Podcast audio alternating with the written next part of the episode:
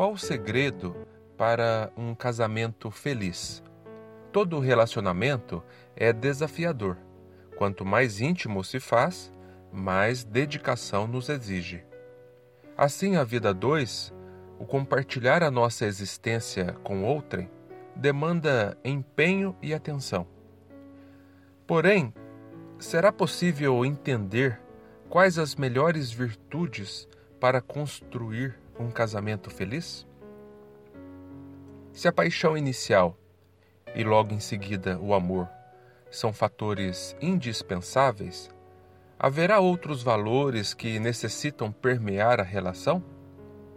Pensando nisso, dois psicólogos americanos, John e Julie Gottman, fizeram um estudo com casais para entender o sucesso ou fracasso de um casamento analisaram o comportamento de 130 casais, como eles se relacionavam, como reagiam entre si, em atitudes corriqueiras, como cozinhar, limpar a casa, fazer as refeições.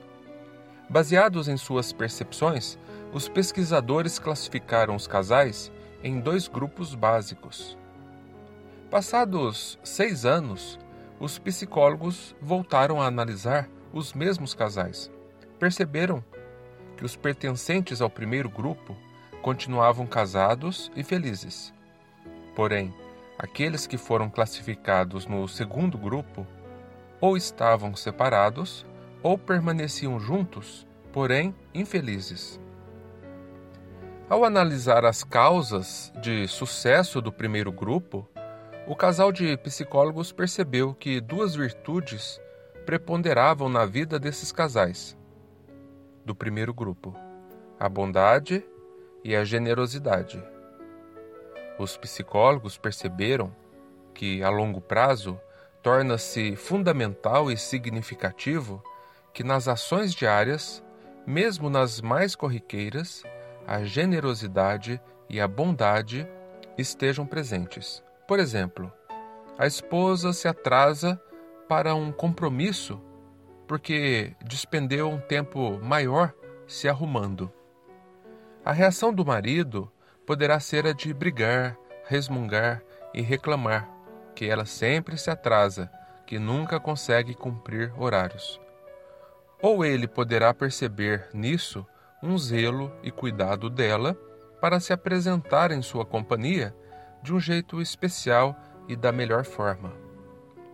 Se o marido vai ao supermercado e esquece a compra de alguns itens, trazendo metade do relacionado, a esposa pode reclamar, dizer que ele não dá valor às coisas da casa, chamá-lo de distraído ou descuidado. Ou ela poderá lhe agradecer por ter ido ao mercado e apenas refazer a lista com que o que faltou.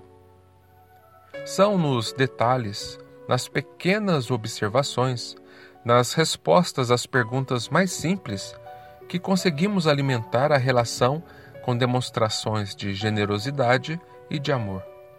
Como um lubrificante a facilitar o movimento das engrenagens, esses sentimentos permitem que a vida a dois ganhe profundidade e solidez.